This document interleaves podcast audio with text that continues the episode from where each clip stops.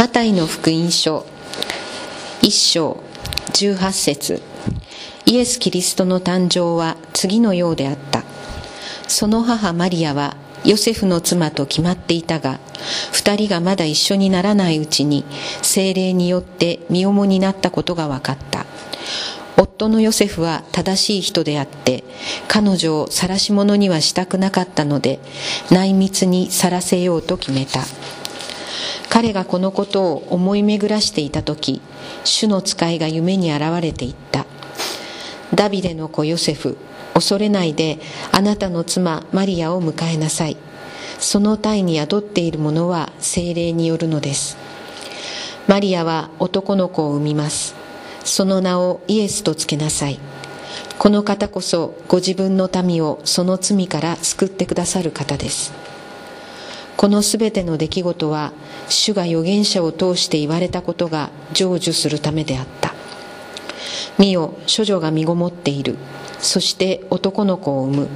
その名はインマヌエルと呼ばれる。訳すと神は私たちと共におられる。という意味である。ヨセフは眠りから覚め主の使いに命じられた通りにしてその妻を迎え入れそして子供が生まれるまで彼女を知ることがなくその子供の名をイエスとつけた。本日はこの箇所より「罪から救う方」と題してメッセージをお願いします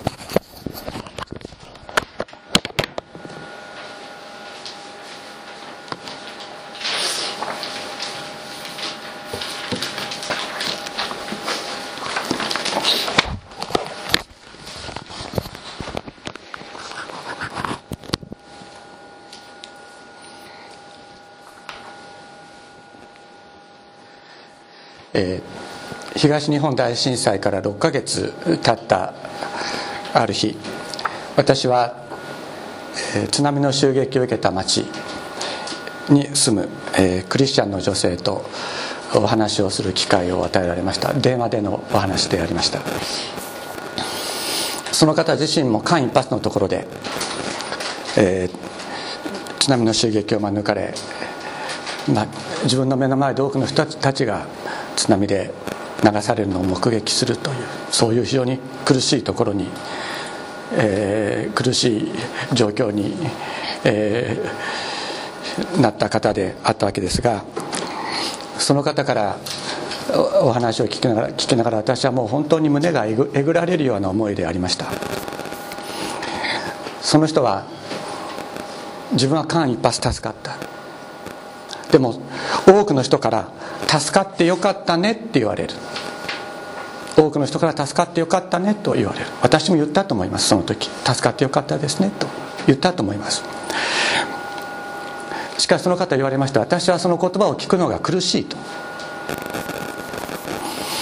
では津波津波に流された人たちは助からなかったということですか？なぜあの人たちは流され私は流されなかったのですか？助かる助からない。救われる救われないとは一体どういうことですか？私はこの半年間この思いを誰にも話すことができずに今日ここまで来ました。先生どうなんですか？と非常に厳しい質問を私になさいました。私はその方のお話を聞きながら本当にその通りだと思いました。多くの人はこの世に生き延びることが幸いであり命を失うことが災いだと簡単に言うけれどもそれは本当なんだろうか。神様はどう見ておられるのであろうか。私はその方に申し上げました。今この地上に残された私たちがイエス様の見ての中に握られているのと同じように津波に流された方々もイエス様の見ての中に握られています。イエス様は握ってくださっている。私たちがその方々を心配し愛する以上にイエス様はその方々のことを私たち以上に心配し私たち以上に愛してくださっている。私たちはまずこのことを心に覚えましょう。と申し上げました。その後2ヶ月ほど経ってその方からメールをいただきました。こういうふうに書いてありました。先生の言葉があの時からずっと心の中に残っています。それを思い出して今自分がここに残されていることの意味それを考えていますとメールをいただきました。人間にとって救いとは何でしょうか？この世に1秒でも長く生き延びることが救いなのでありましょうか？救いという言葉はですね必ず何とかからの救いという意味ですね。何とかからの救いという意味です。救いというのは単独の例えばペットボトルみたいなですねペットボトルはペットボトル個体で存在しますけれども救いっていうのは必ず何かとの関係において語られる言葉です。何何とかからの救いです。私たちは救われたという時にそれは何かから救われたということを意味します。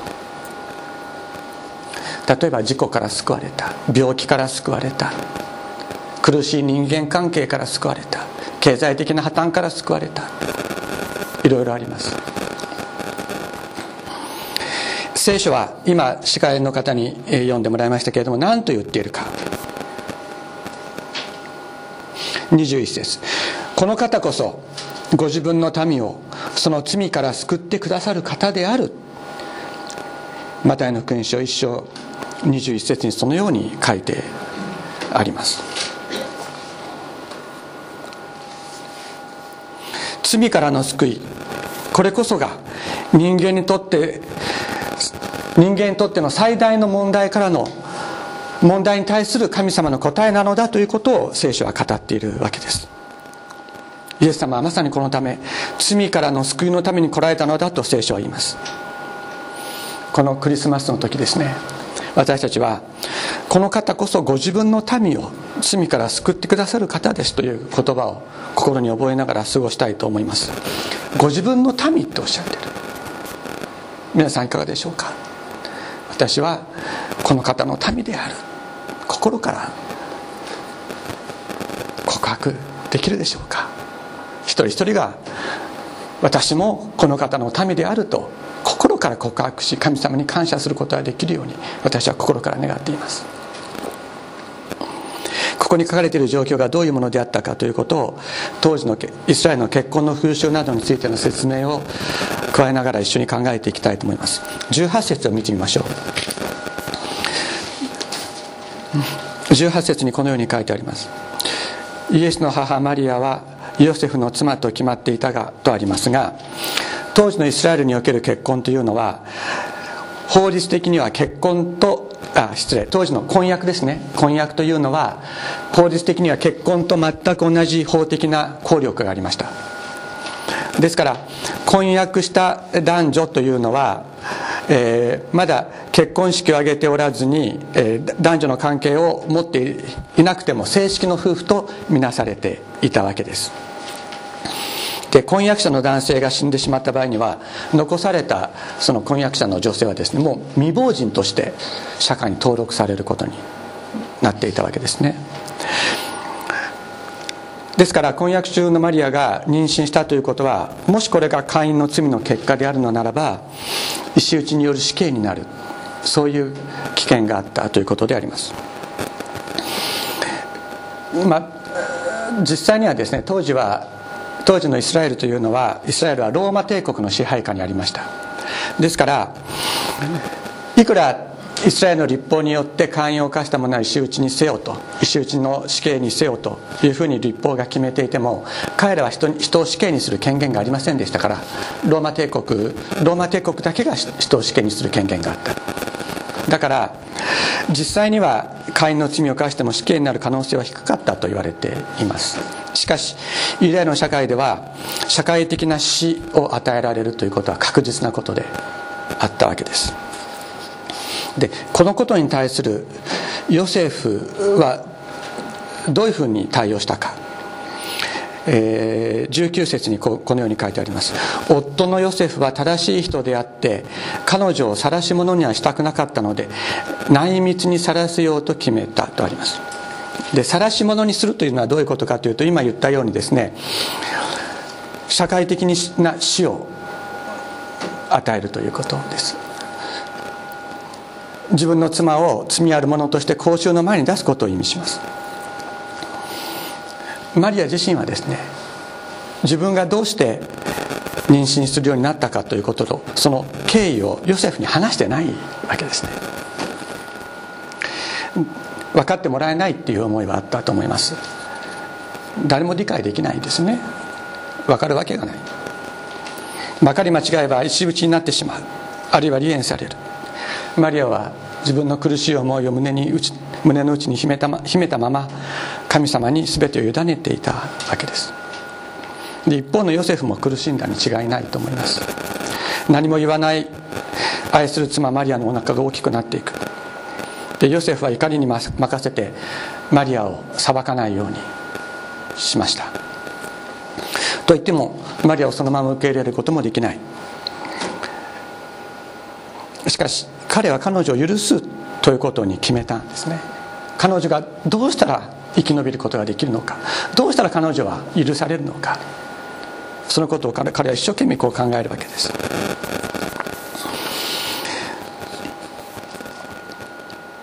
そして彼はどうすれば彼女が助かるか本当に熟考して深く考えて人に知れないように離縁しようとしたと言います。でどういうことかというとつまり婚約そのものがなかったことにする。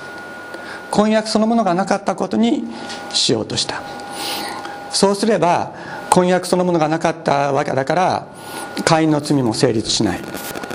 で彼はそのようにして彼女を助け神様に全てを委ねようとしました。まあ彼女を生かそうとしたところにヨセフの正しさがあった。義人ヨセフと言われるゆえんであります。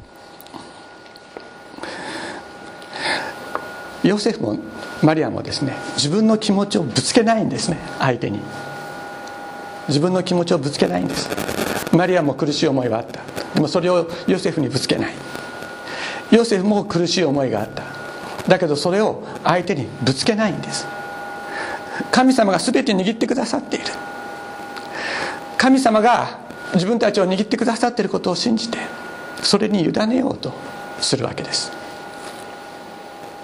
するとですね主の使いがヨセフのところに夢に現れたと言います。ダビデの子ヨセフ恐れないであなたの妻マリアを迎えなさい。その体に宿っているものは精霊によるのです。マリアは男の子を産みます。その名をイエスとつけなさい。この方こそご自分の民をその罪から救ってくださる方です。ヨセフは夢の中で主の使いの言葉を聞きました。そしてそれに従いました。ここに神様の技が進められた。神様の言葉に従っていく。ここに神様の技が進められていく秘訣。秘密奥義があるわけです。夢の言葉に従うなんてと思う人もいるかもしれない。しかし確かに神様がこれからなさろうとしておられることを夢でつけられることがあるのです。旧約聖書にも新約聖書にもそういうことは何度も出てきます。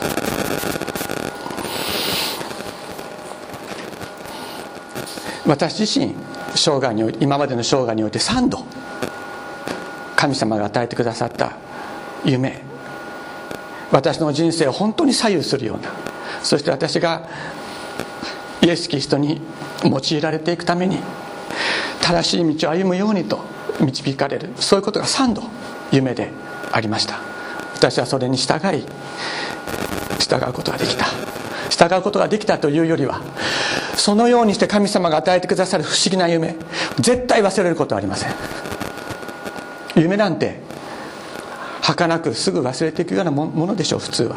しかし神様が与えてくださる夢は絶対に忘れることがない。一番最初は17歳の時でした。その時はその次は、えー、28かな？28歳の時でした。で最後は32歳の時です。33歳だったかな？32歳。33歳の時でありました。その時の夢の言葉もはっ覚え覚えています。そしてその与えられた言葉というのは従わざるを得ない力がある。従わざるを得ない力があります。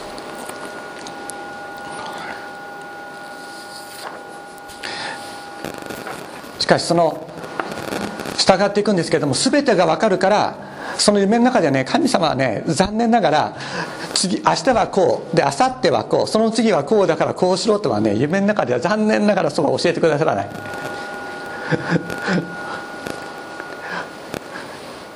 方向性を示してくださるだけなんですね。方向性を示してくださる。ヨセフ自身ここで精霊による解任という言葉を聞いた時に本当だろうかって思った。だろうと思います。疑その後もそういう疑いの思いっていうのは出てきたかもしれない。それはそれでいいんです。ここでただ彼がここで彼の彼を導いた言葉というのは何だったかというとこの方こそご自分の民をその罪から救ってくださる方ですという言葉です。罪からの救いという言葉を聞いて今マリアの中にの中に宿っている子供がご自分の民をその罪から救ってくださるという言葉を聞いた時疑いを超えて進ましめるものが彼の中にそういう力が彼の中に宿った。ヨセフは何かが分かったから全てが分かったから従ったんでしょうか。そうではありませんでした。また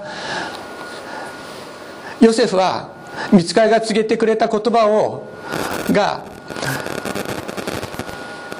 イエス様の中において実現してイエス様が伝道障害を始めた伝道の活動を始められた時にそれを見て確かにそうだったなって言って確認ができたかというとそれも実はできなかったのです。ヨセフという人はこの時おそらく40代後半から50歳ぐらいの年だっただろうというふうに言われています。ヨセフはその後イエス様が12歳の時に一緒にエルサレムに巡礼に行った時のにヨセフの姿が出てきますけれどもその後は聖書の中に出てこない。おそらくイエス様が少年の時にヨセフは高い人であろうというふうに言われているのです。イエス様が伝道の障害を始められた時にはもうヨセフは出てこないんですね。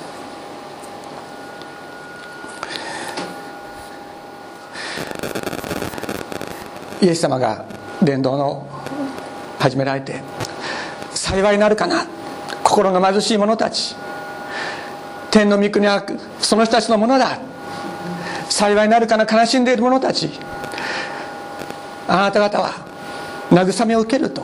そういう慰めの祝福の言葉をイエス様は語られましたけれどもその言葉を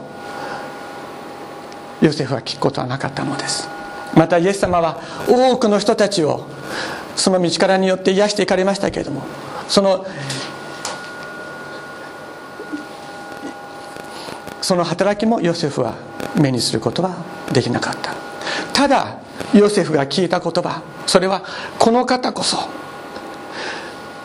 見た目をご自分の民を罪から救ってくださる方だという言葉を聞いてそしてそのことのために自分の全生涯を捧げたのです。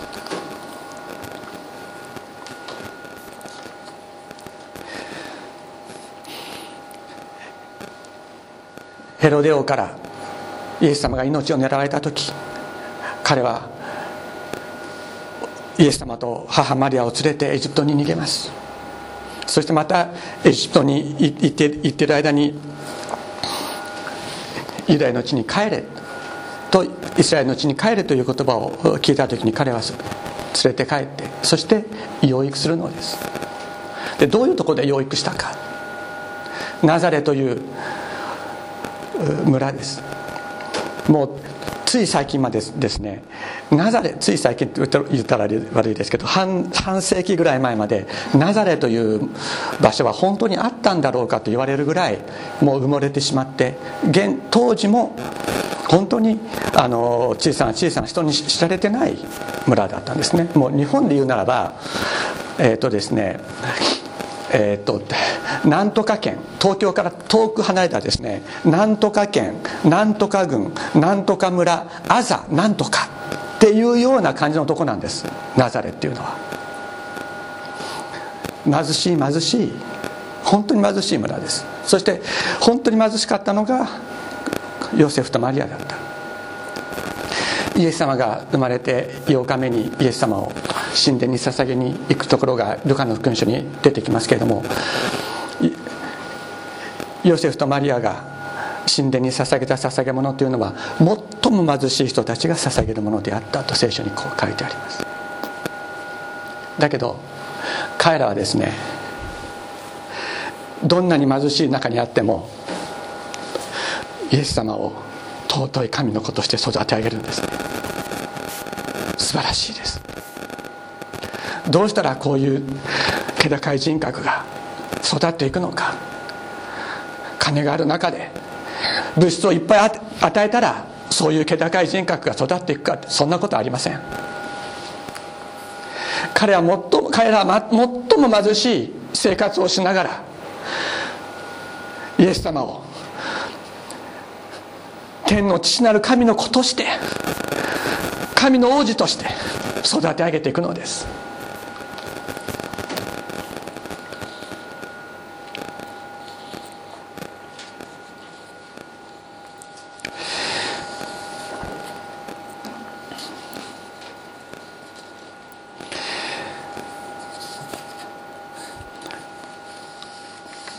アブラハアブラハム・ジョシュア・ヘシェルという宗教哲学者がアメリカにいました。この人は、えー、真理への情熱という本を書いあのたくさんの著作を残しましたが最後に書いた本が「えー、真理への情熱」という「A Passion for Truth」っていう本なんですけれどもその中にこのようなことを言っています。人間が犯した最大の罪は自分が王子王女であることを忘れたことであると書いています。自分が王子王女であることを忘れたことであると書いている誰の王子か誰の王女か。それは天地を作られた神様の王子であり天地を作られた神様の王女であります。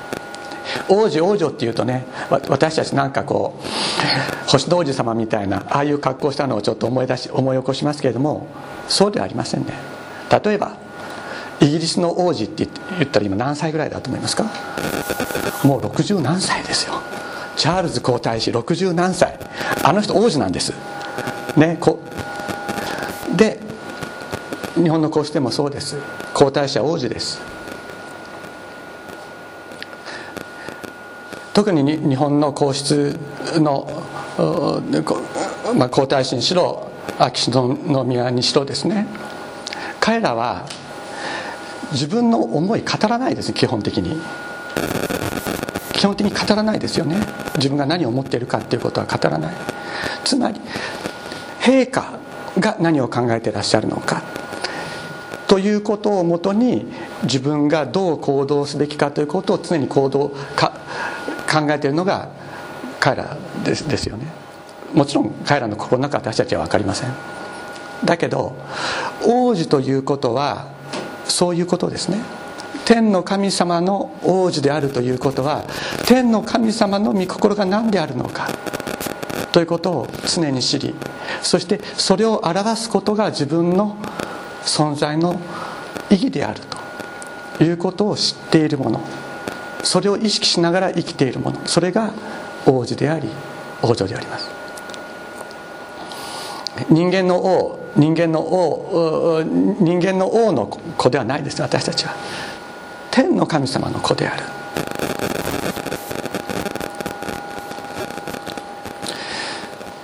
人間が犯した罪王子であり王女であるということを忘れたということはどういうことかって言ったら自分の思いをまず第一にするということなんです。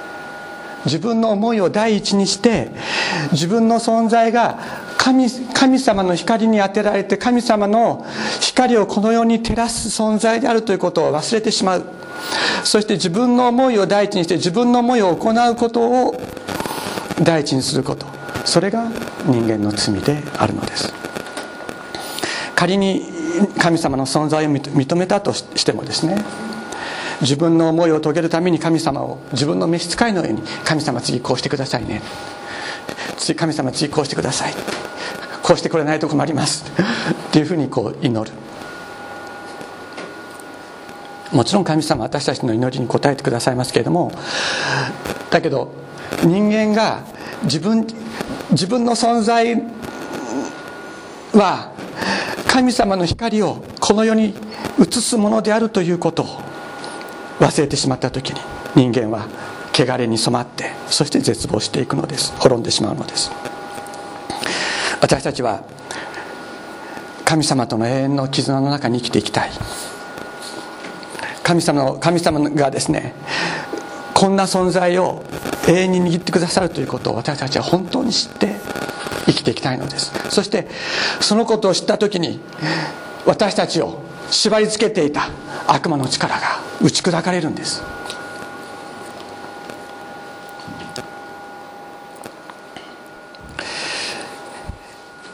イエス様は罪からその民を救う方と呼ばれました。まずこの罪が罪を断ち切ってくださる。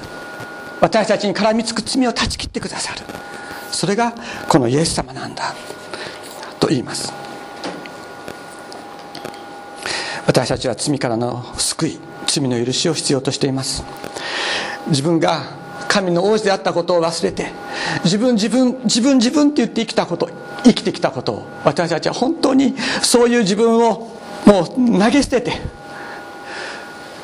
神様救ってくださいと言っていくことが必要なんです。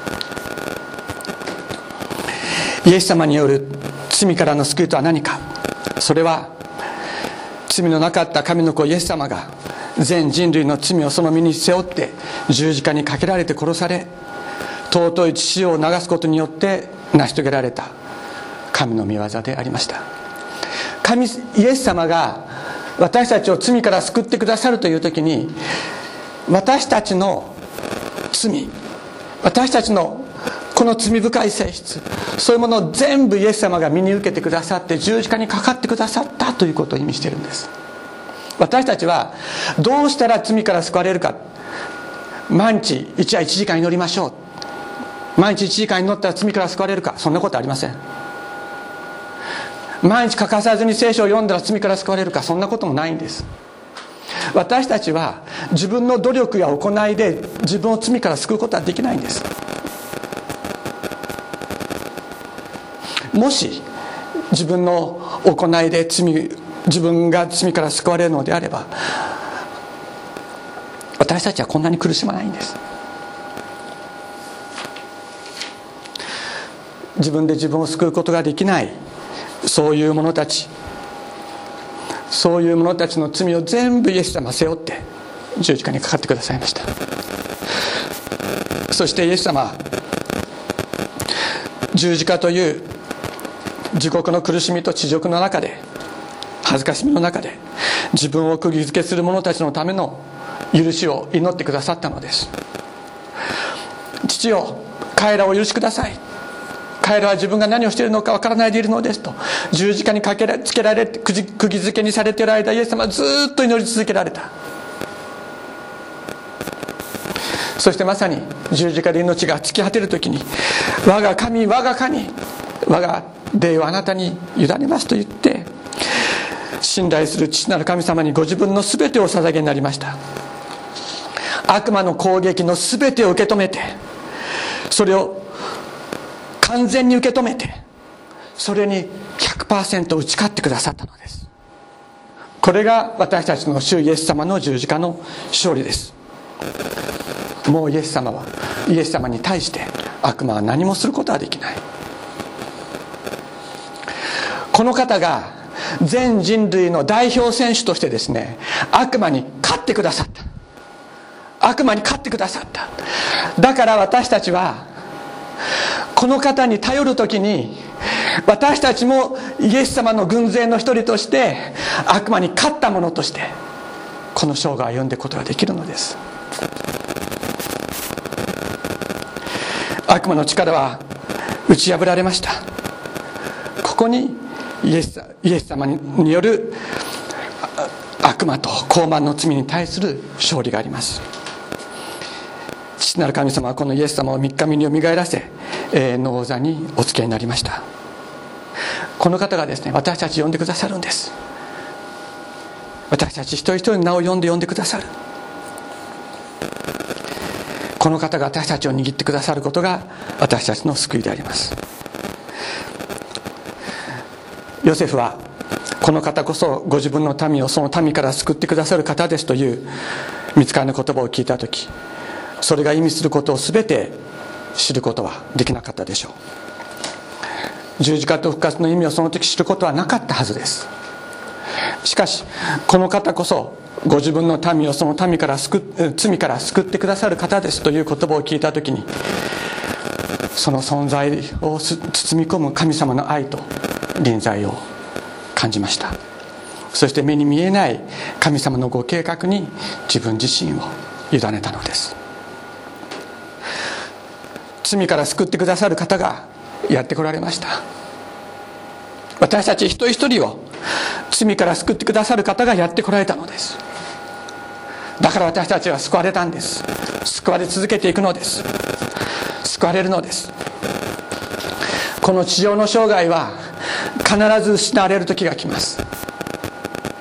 必ずその時は来ます。もし少しでも生き延びることが救いなのなら誰も救われることはできないのです。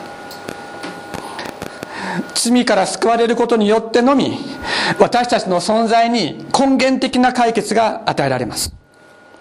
永遠の解決が与えられます。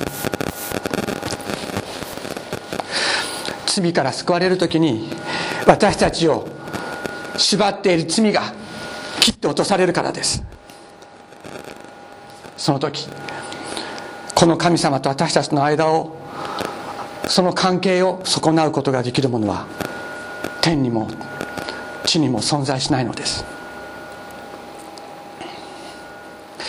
この地上に長く生きる人もいるでしょう。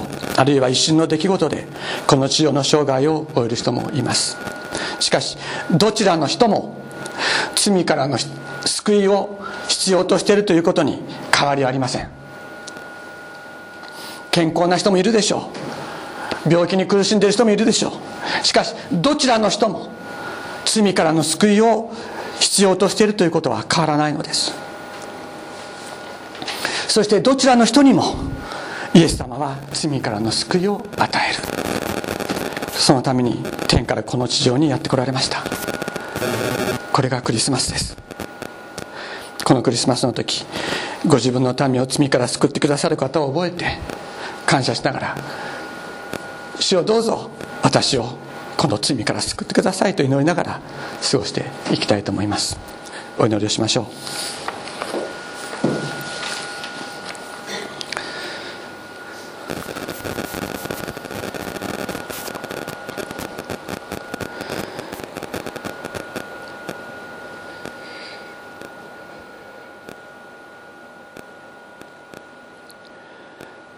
父様。尊い皆を心から褒めたたえます。今日あなたを覚えあなたの御声御声に耳を傾向けつつこの礼拝の時を持てたことを感謝いたします。主イエス様私たち年齢も性別も社会的な状況も健康もいろんな状況の中に私たちはありますがそれに関わりなくみんな罪からの救いを必要としています。この岩本絵の句も罪からの救いを必要としております。そのような罪深い私たちのためにあなたがやってきてくださって罪の眺めを断ち切ってくださったことを感謝いたします。主イエス様どうぞこの方こそご自分の民を罪から救ってくださる方であるという聖書の言葉その心言葉を今日私たち心の心の奥底に本当に受け取ることができるように助けてください。そしてすでにあなたに出会ったものもこれから出会おうとしているものもあなたご自身が十字架の血を注いで罪を清め永遠の命の中に生かしめてくださいますように心からお願いいたします。シエス様どうぞ一人一人の心の中にあなたの光を照らし安心を満たし平和を満たしお導きくださいますようにお願いいたします。心から感謝し尊いイエス様の皆によってお祈りします。アーメン。しばらくそのままお祈りの時を続けていきたいと思います。